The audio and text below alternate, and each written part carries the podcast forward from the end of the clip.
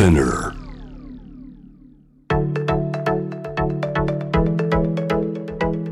伊藤忠 Dear Life, Dear Future Brought to you by 伊藤忠 SDGs スタジオこんばんは伊藤忠 Dear Life, Dear Future ナビゲーターのシェリーです今回お迎えするゲストはタレントのリューチェルさんです。こんばんは。こんばんは。よろしくお願いします。待って待って。待って待って。あのーあれ？なんかちょっとリスナーの皆さんにはちょっとなん何にも多分今違和感なかったと思うんですけどさっきまで話してた声とだいぶ違うよね やっぱりすぐにあの電話取る主婦みたいに声変わっちゃうね僕。なんかやっぱり急に今スイッチ入ったよねそうなんですよ。なんですこんばんはこんばんはリチェルです。やばい蝶々可愛い。蝶々可愛いでしょ違うの鳥なんだけどね鳥なんだこれ。そうだ蝶々可愛い。スタジオがもう本当ね明るくて素敵なんだけどもありがとう、えー、リューチェルとは、お風呂場以来あそうですね。シェリーのお風呂場って私がやってる性教育 YouTube にはい来てくれて、もう嬉しかった本当に声かけていただいて。えー、もうそんなこと言ってもらえて嬉しいです楽しかったですよね楽しかった本当にまずはね、どうでした？2021年どんな年だった？もう大変な年でした。そうでしょだって独立社長、社長ちょです。っとリューチェル社長 やばいですよね。ね、自分の会社の代表取締役になって、はいまあ、表記もあのアルファベット表記にしてそうなんですよ。ペコちゃんと二人ともはい。どうですか？結構かなりいろいろ変化の一年。変化の一年。だけどなんかその、まああの多分キャパオーバー例えば手で持っても例えば右手と左手があって2つものを持つだけで、他に何も持てなくなっちゃうじゃないですか、ん。だけど心にもやっぱキャパってあるのかなって思うぐらい何か心の中で今までなんとなく大事にしてたものをちょっとなんか手放すことによってまた新しい何かが入ってくるみたいな。うーん。なんかそういうなんかそれを至るまでは、うん。これは守らなきゃこれは大事にしなきゃっていろんななんか自分の中で持ってしまってた固定観念みたいなものがいっぱいあったんですけど、うん。なんか割と僕って攻めに見える人だと思うんですけど守るところは守りたいタイプなので、だね。うん。なんかそういうふうに葛藤したんですけど割と本当に手放せたり、うん。でもそれにはやっぱりその時は苦労というか大変なこともあって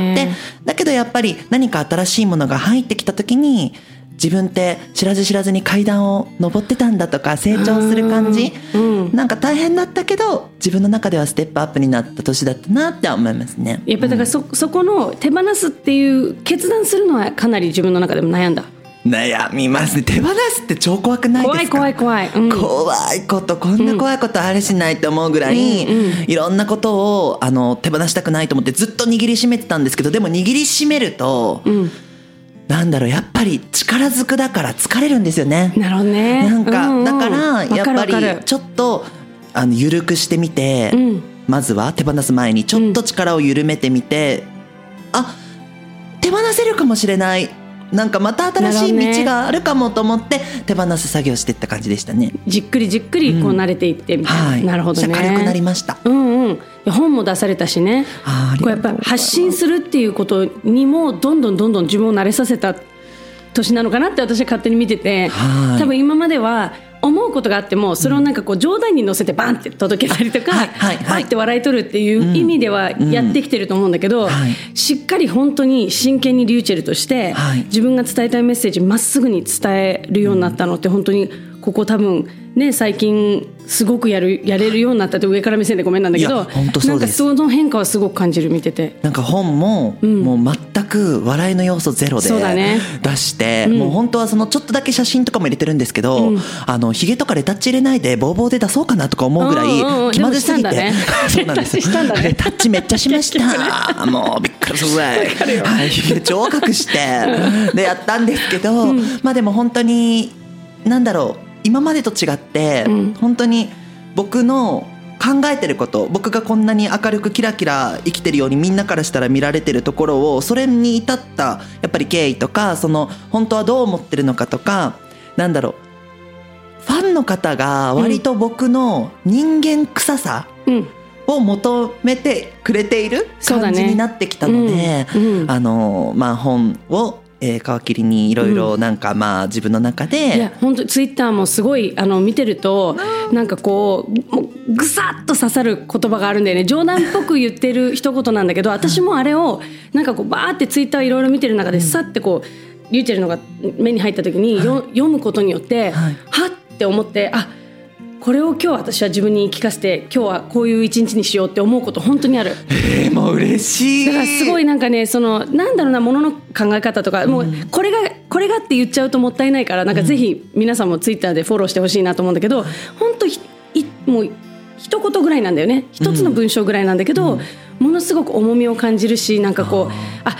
こういうことって時々思い出させてくれないと忘れちゃうなっていう大事なこと。をなんかさらっとつぶやいてくれることでそうだそうだこれを今日はじゃあ胸に今日は一日これで過ごそうってすごい思えるからあれはありがたい私も。なんかすごい嬉しいし もう僕も自分が忘れがちなところを自分を奮い立たせるために書いてる、だから僕ってなんかファンの方からしたらリューチェルこんなことを思って生きてるんだじゃなくて、うんうん。僕だって忘れがちで忘れたくないことをメモ代わりに書いたりとかもするのでそれを感じ取ってくださってすごい嬉しいです。なるほどね、うん。うん、でもすごいあれ響く。まあ、そんないろいろ発信してる中で今日私がやっぱり一緒にねオチェルと話したいなと思うのは、あのジェンダー平等、はい。まあ、今年のね新語・流行語大賞のトップ10にも入りましたけれども、このじゃあトップ10に入ったっていうことに関しての率直な感想は？今年で初めて入ったんだっていうのありません？まあね。なんかまあね。この、まあ、去年とか一昨年とか、うんうん。なんかもうその流れはやってきてたはずでそうだね。SDGs に関してももう本当に3年前ぐらいからうん。割と言い始められてて、うん。でようやくまあ今ジェンダー平等っていうのが入ってきててまあ確かに一歩は一歩だけど、うん。本当にそこに焦りみたいなものは感じていいんじゃないかなって個人的には思いますね。なるほどね。うんうん。うん。私はね実はもうもうちょっとこうなんていうんだろうポジティブ人間だから、うんうん。なんかおーいこういうなんかメインどころみんなが注目するところに、うん。ジェンダー平等っていうワードが入ってきてる、うん。日本変わってるっていう気持ちが結構強くて、はいはい。やっぱコロナになってこの2年で本当にこの例えば女性たちの苦しめられてる部分みたいなところにスポットが当てられたり、それはまあ生理の貧困とかシングルマザーとかあの女性のその非正規雇用の話とか、いろいろそういうなんか具体的な例がいっぱい出てきたから、あこんなに苦しい人がいるんだっていうことがそもそもニュースになるっていうことが、ん。なんかおおってちょっと思ってるし、うんうん。なんかそのジェンダー平等が話題になるってことは平等じゃないっていうことをようやくみんな認めてくれてるっていうことじゃん。うんうん。なんかそのそこのなんて言うんだろうな。そこを認めてくれないとスタートラインに立てないっていうか、んうん。変化を起こすにも、ん。同じ現実をみんなで認めないと、そうだよね。これってフェアじゃないよね、ん。よしじゃあどうしようかって話じゃん。うんだから一回ようやくなんか今年2021年でフェアじゃないっていうことがようやくみんなでなんかこう握手して、うんうん。はいフェアじゃないでじゃあみんなでこれで合意でじゃあ次進みましょうみたいな、うん。うんうんうんさあここからどこまでいけるか。ってん。いうことが問題かなと思うけど。はいはい、うん。でもそれこそシェリーさんとかうん。メディアを通して、なんかそういうことをよく発信されてるじゃないですか、うんうん。であの YouTube とかでもご自身のチャンネルで発信されてるんだけど大きいメディアそれこそテレビとかでも、うん。あの僕すごい覚えてるのがそれこそあの料理を作る時になんかママだからって完璧に別にできるわけじゃないんだけどそれを期待されているこそうの女性像みたいなのも発信されてたじゃないですか、うん。そういうのネットニュースをみんなが見たりとかテレビを見たりとかそういうところでジェンダー平等について考えたりとかもする。だから本当にその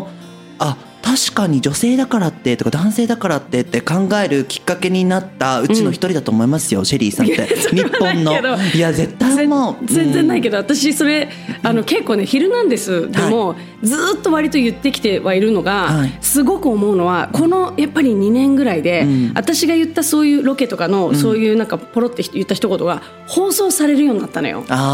昔はもうバスバス切られてたし、うん。なんかで別にその切られてなんだよとは思わないけど、まあまあ面白くなかったのかなって思っただけだけど、ん。そういう一言がこう使ってもらえるようになって、ん。でなんかそれこそそのネットニュースになるのもなんかこうコロッケの簡単なコロッケの作り方みたいなのをやった時に、いやコロッケは買って帰るもんでしょって言ったの、それがすごいなんかバズったみたいでなんか、そうだそうだって多分世のいろんな女性たちが言ってくれて、ん。それが多分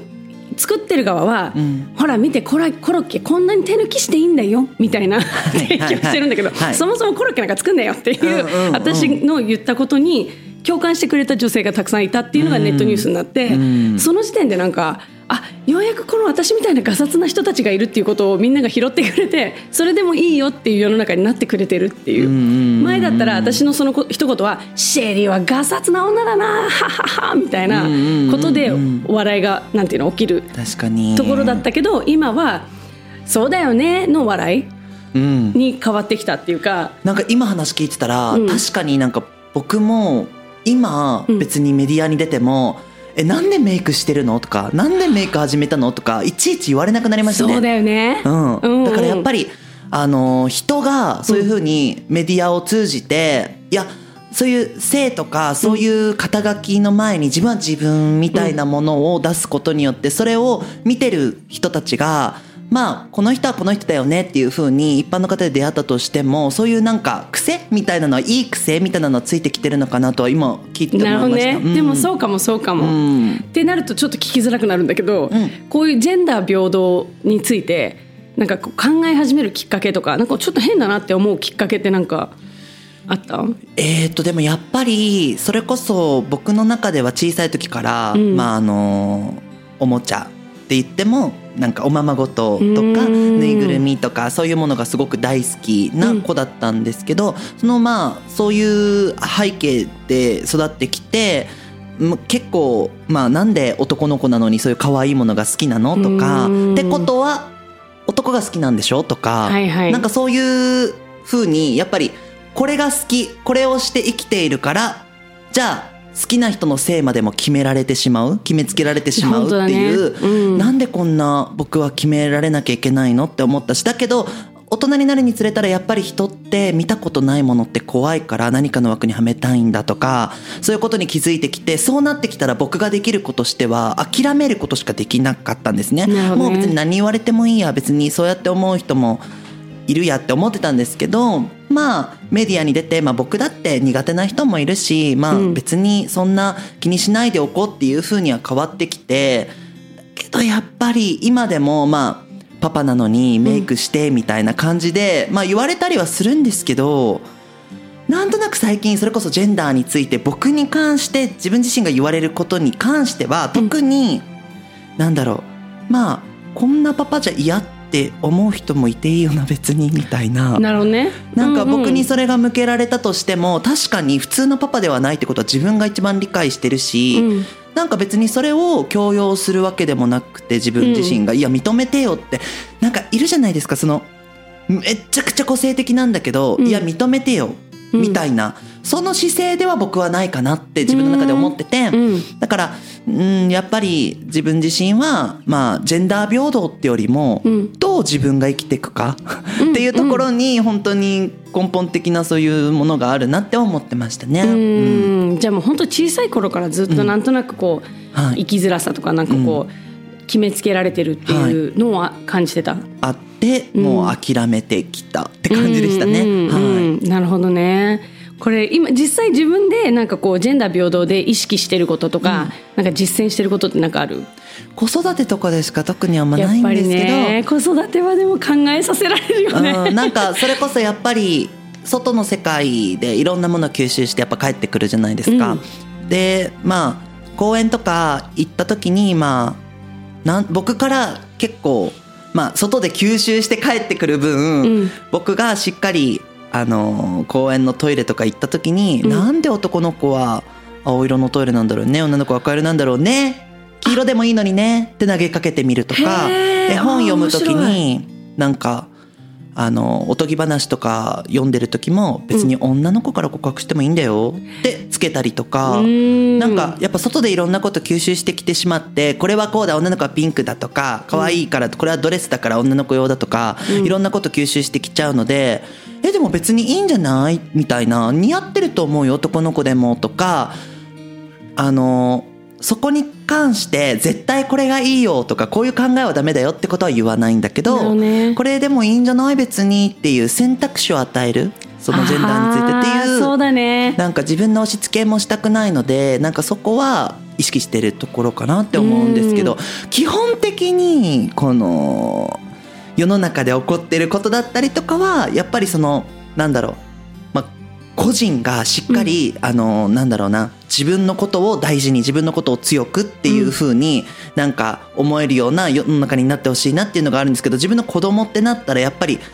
それこそおもちゃの CM でもなんか女の子の CM は女の子しか出ないとか、ね、そういうのでどんどんどんどん埋め込まれちゃうのでだ,、ね、だから今それがなかなか見たことない人と大人になった時に出会った時に偏見地味ないような、うん、なんか土台作りは親ができるのでなるほどね。そこは、うん、そうだね。選択肢を与えるってすごいいいと思う、はい、そうそうそうそれはしてますね、うん、なるほど。ちょっと子育てについてももうちょっといろいろ聞きたいんですけども、はい、その前にリーチェルさんのミュージックシェア教えてもらえますか？はい、えー、モンゴル803の琉球愛歌です。モンパチモンパチやっぱり琉球愛歌とかやっぱ響くんだね超響きますよ。僕だってもう ほぼ恋の歌とかキロロしか信じませんもん。そうなの？はい。あそうなんもう絶対そうです。あと HY とか。もう沖縄の人は沖縄の心分かってますね。やっぱりそうなんだね。ビギンも入れてあげて。ビギンさんもビギンさんはもう 本当にしみる。そうだね、うん、ビギンはもうちょっともう別別次元のなんかね、はい、沖縄の大スターですね。そうだね。はい。えこの曲はじゃあどんな気持ちえっとまああの歌詞の中にそれこそ、うん、まあ首里城って武力を使わずあの自然を愛するというかまああのまあその当時結構戦争だったりとか、うん、そういうので国を大きく栄えたりとかあの範囲を広げたりとかしたと思うんですけど、うん、唯一貿易で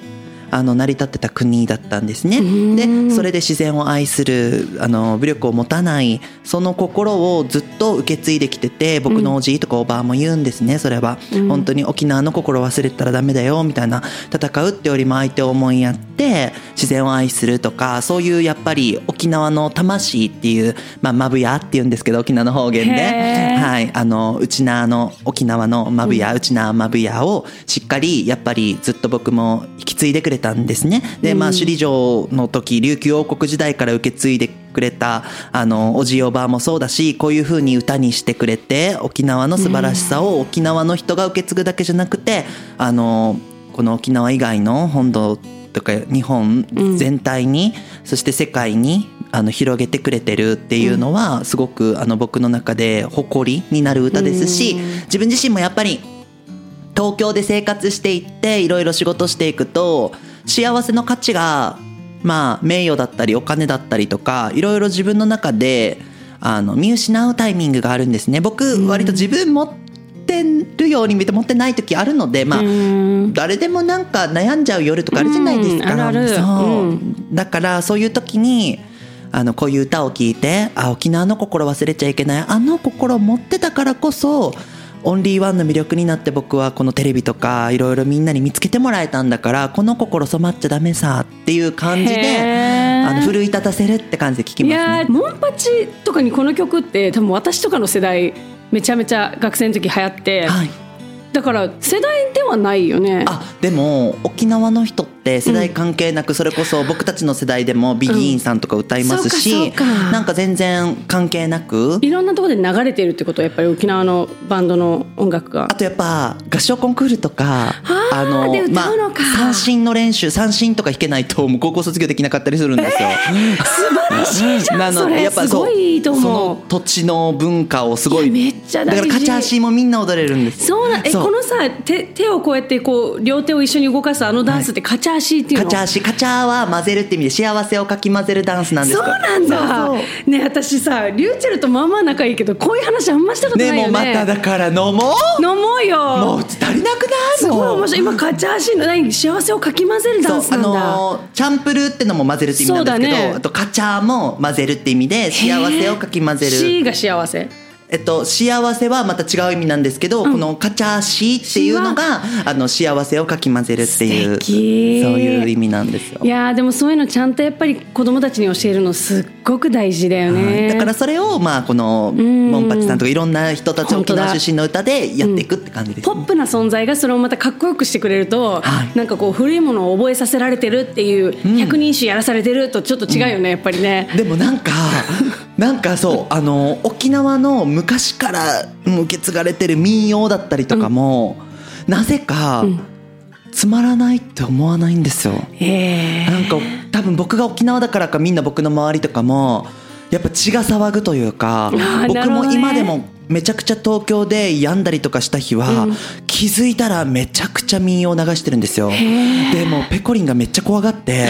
お風呂とかで真っ暗にして流すもんだから「何何何何何やねん」って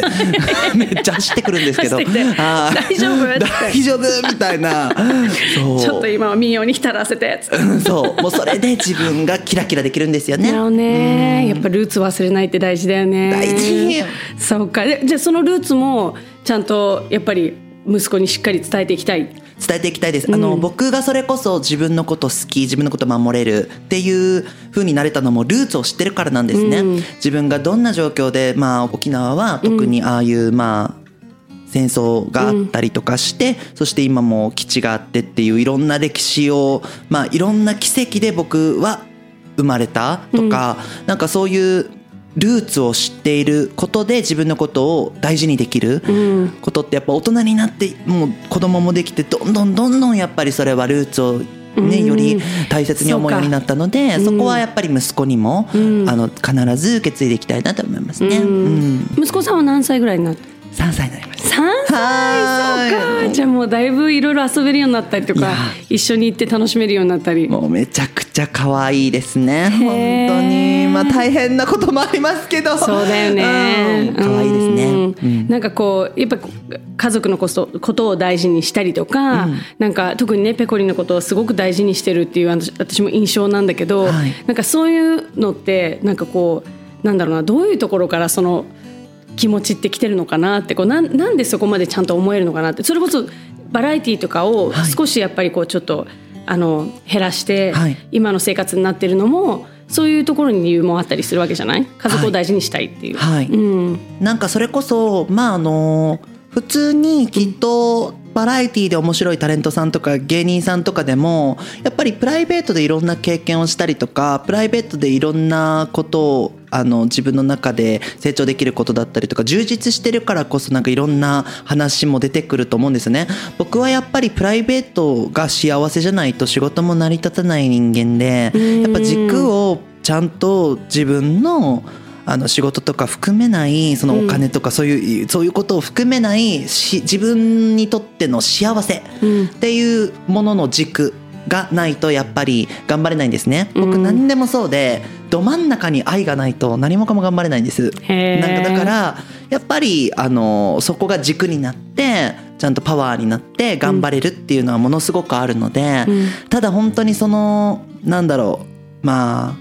夫婦って同じ電車に乗らないといけないじゃないですか。うんうんうん、で同じ景色を見て、はいはいはいはい。なるほどね。だけどなんか違う景色もなんか急に見たりとか同じ車両に乗ってるんだけど違う景色を見て、まあ、背中を向き合って、だけどまた一緒に座ろうかってなって同じ 繰り返しでいろんなこと大変なこともいっぱいあるので、そういう時は逆にあのポキッと芯が折れちゃったりとかするので、うん。うん、あのもう頑張れない無理と思って仕事もあの割とあの頑張れなくなっちゃったりとかもするぐらい本当に良くも悪くも芯が家族なんですよ。そうか。もう本当に極端な話ペコリンとちょっとこう当然やっぱ夫婦長くやってるから、はい、日によってとか時期によってはちょっと関係がすごい良くないっていう、はいね。うん、とてもいい状態じゃないっていう時の、はい仕事とかはやっぱなかなかこう気持ちが入らなかったりとか。気持ち全然入らないですね。うん。普通になんか一緒にバイトとかしてたら超嫌なやつだと思います僕。へえめっちゃ仕事に影響するじゃんやばみたいな意外意外。感じなので割と、うん、あのよく言えば素直。そうだね。って感じ言い方大事だよね。言い方大事やばい。素直なんだね、うん、そういう時ってさ言って例えばこれだけペコリンと仲良し仲良し夫婦って言ってると絶対聞かれるじゃん。うん、仲良しの秘訣は？とか、どうやったらずっとって例えばそのタイミング悪く、はい、喧嘩してる時とかにそういう話になった時ってどうするの、うん、あなんかそれもめちゃくちゃ態度に出て僕ってやばいから、うんうん、なんかあのめちゃくちゃ仲いい時にうん、あのなんで秘訣は？とか言われたら、やっぱりコミュニケーション取ることでなんだかピーハラとか言うんですけど、うん、なんかめちゃくちゃ喧嘩してる時とかにそれ言われたらえでもそれ人それぞれじゃないですか。僕たちの聞いてどうなるんですか？だって全然性格違う夫婦なのに僕たちとな僕たちの聞いて仲直りするんですか？あなたたちぐらいの超態度にそうなんだ。するぐらいはい。へ素直だね。素直よく言えば素直。悪く言えばプロ失格ですよ、うん、あの落ちるを読み解く一つのキーだね。はいそうなんです。それを質問された時にそういう答え方したら、うん、あ今日喧嘩したんだもう分かりやすいことね。分かりやすいね、うん、人間だからね。そうなんですよ、うん、ずっと仲仲良しだけどその中でいろんな波はあるよねきっとね。それそうですよ。そのおとぎ話じゃないんだから、リューチェルタペコも別になんかいやでもなかなかおとぎ話よ。それで言うとす。ごいでもとはいえめちゃめちゃやっぱりいい関係性だし今も。ありがとうだからやっぱそれは本当にやっぱ2人の人間性だと思うよ。ありがとうとってもとっても。ね。ってなるとやっぱりこのさあの息子さんへ、まあ、今3歳だけど、はい、3歳ってそろそろやっぱりいろんなことに気づき出す、うん、周りからの 刷り込みを持って帰ってきたりとか。めちゃくちゃ持ってきますよね。私も衝撃だったの、うん、だから割と絵本とかでも割とそういうねあのー結構持ち帰るものも多いんだけど、うん、割と最近は男の子でもこうでいいんだよ女の子でもこうでいいんだよとか最近感動したのが「いろいろな家族の絵本」っていう絵本があって、うん、いろんなそれこそパパが2人いるとかとシングルマザーだったりとかあのであとお家がなかったりとかもいろんななんかも家族のパターンが出てくるものを見てたらそれって結局ジェンダーのあのお話にもなってくるしいろんな生き方を選んでてそこには必ず愛もあってとかでもし愛がないなかわいそうだなって思うんだったらそういう人と出会った時にまあいたわれる思いやりを持てる心がなんかも育まれたりとかそういう絵本から強要されることもあるんだけど絵本から学ぶこともあるみたいな。だから割とどっちもなんか見せることって大事かなとバランスよく。わかるわかる。っていうのは思ったりしてますね。そうだね。絵本ちょっといいよね。私も絵本は結構使う。ですよね、うんうん、いいですよね。ジェンジェンダーレスじゃないけどなんだろうな。ジェンダーの刷り込みをすごく意識して、はい、色とか、はい、そういうものをこっちからあなたは女の子だからピンクねとかっていうことを一切せず、はい、あとなんかわざとその女の子っぽいおもちゃ買うとかしないで電車買ったり恐竜買ったりとかいろいろやってたんだけど、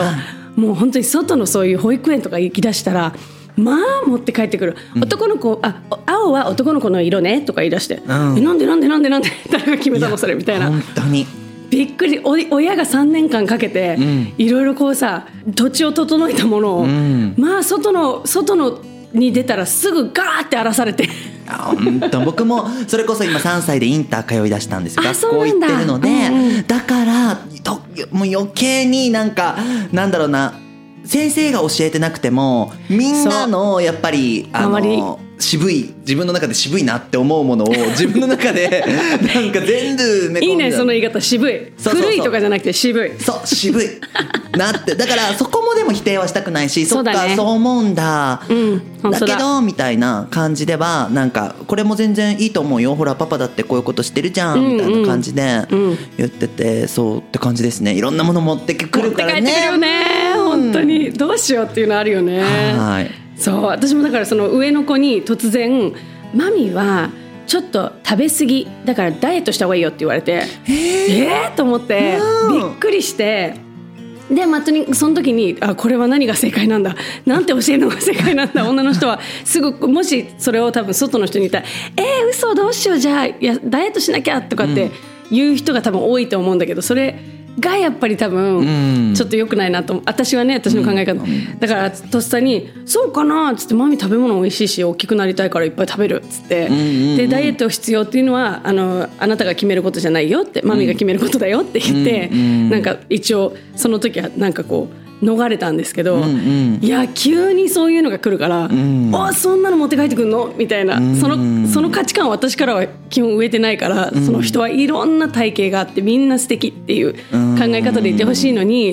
やっぱりこうお土産持って帰ってくるよね。いろんな価値観。あの息子に対する子育てでなんかこう意識してるなんだろうこうなんかあの男の子なんだからって言わないとか、うん、なんかそういう日々の生活の中で教え方とかで気をつけてることって何かある？まあちょっとジェンダーと違くなっちゃうかもなんですけど、うんうん、怒ってる時に名前を呼ばないとか。へ なんか結構イライラしてる時とか怒怒るって時に名前を呼んで「何々何とかしなさい!」とか言っちゃうじゃないですか、うん。うん、それはなるべくしないようにしてますね。なんでなんで？やっぱなんかあなたがダメって思われたくないのでなるほど、ね、なんかそういうちっちゃいところから、うん、なんか聞いたことよくあるセリフだから自分はダメなんだって。なんか思ってほしくないからなんか褒める時はめっちゃ名前呼んで「何々はすごい。何々は素晴らしい」みたいな感じで言うんですけど怒る時はそんな名前を呼ばない、まあ、呼んじゃっても連呼は絶対しないとかそうか。なんかそういう意識はしたりとかはしてますね。うん、ああそれ面白いね。考えたことなかった、名前をその怒ってる時に呼ぶとそこが直結するって、でもあるかもね確かに。あとなんか食事の時はめっちゃ楽しく食事するとかなんかそれこそ僕育児セラピストのなんかその資格を取ったんですね、うんうん、でその時にやっぱ教えてもらったんですけどやっぱ食と心と食と心の成長ってすごい影響があって、うん、やっぱなんかそのまあ僕いろいろ、まあ、ドキュメンタリーとかあの番組見るのが大好きなんですけどその女性刑務所だったりとかも、やっぱりあの、うん、7割8割摂食障害を持ってる方が多かったりとか、うん、あのまああの収容されてる男性の方に、うん、あの食事をしている時の絵を描いてくださいって言ったらやっぱ大体が一人で食べてる絵を描いたりとかの食と心ってすごく関わりがあってだからやっぱり成長段階の子供のうちからやっぱり食事はすごく楽しんだ食事はやっぱりみんなと一緒に食べて、うん、あのっていうのが心の発達と頭の発達にもなるなと思ってるので、このやっぱり、まあ、怒ってる時の注意の仕方と、うん、あとやっぱりその食事の時あとさっきのジェンダーについてのなんかちょっと投げかけてみる選択肢を与えるっていうのは今3歳の段階では大切にしてますね。なるほどね。これでもすごくいいね考え方としてその食にくっつけたりとか、はい、名前とかいろんなこう普段当たり前に通り過ぎてってるものを、ちゃんと一個一個キャッチして大事にしてるっていうなんかこう生き方ってなんかすごいちょっと見習いたいなと思った。ありがとうございます。サシェリがお送りしています。Dear Life, Dear Future 後半はリューチェルさんが自分の意見を発信するときに気をつけていること。そして心が豊かになる自己肯定感が上がる取り組み。リューチェルさんのセルフリスペクトを伺いたいと思います。ドイツブーテンディーク。北海に吹きすさぶ厳しい風。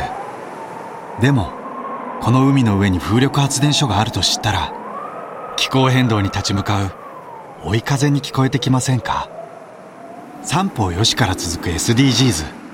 伊藤忠商事。これはフェアトレードされたコーヒー豆の音。一方こちらはフェアトレードではないコーヒー豆の音。同じ音なのに私には違う未来が目に浮かびます。三方よしから続く SDGs 伊藤忠商事。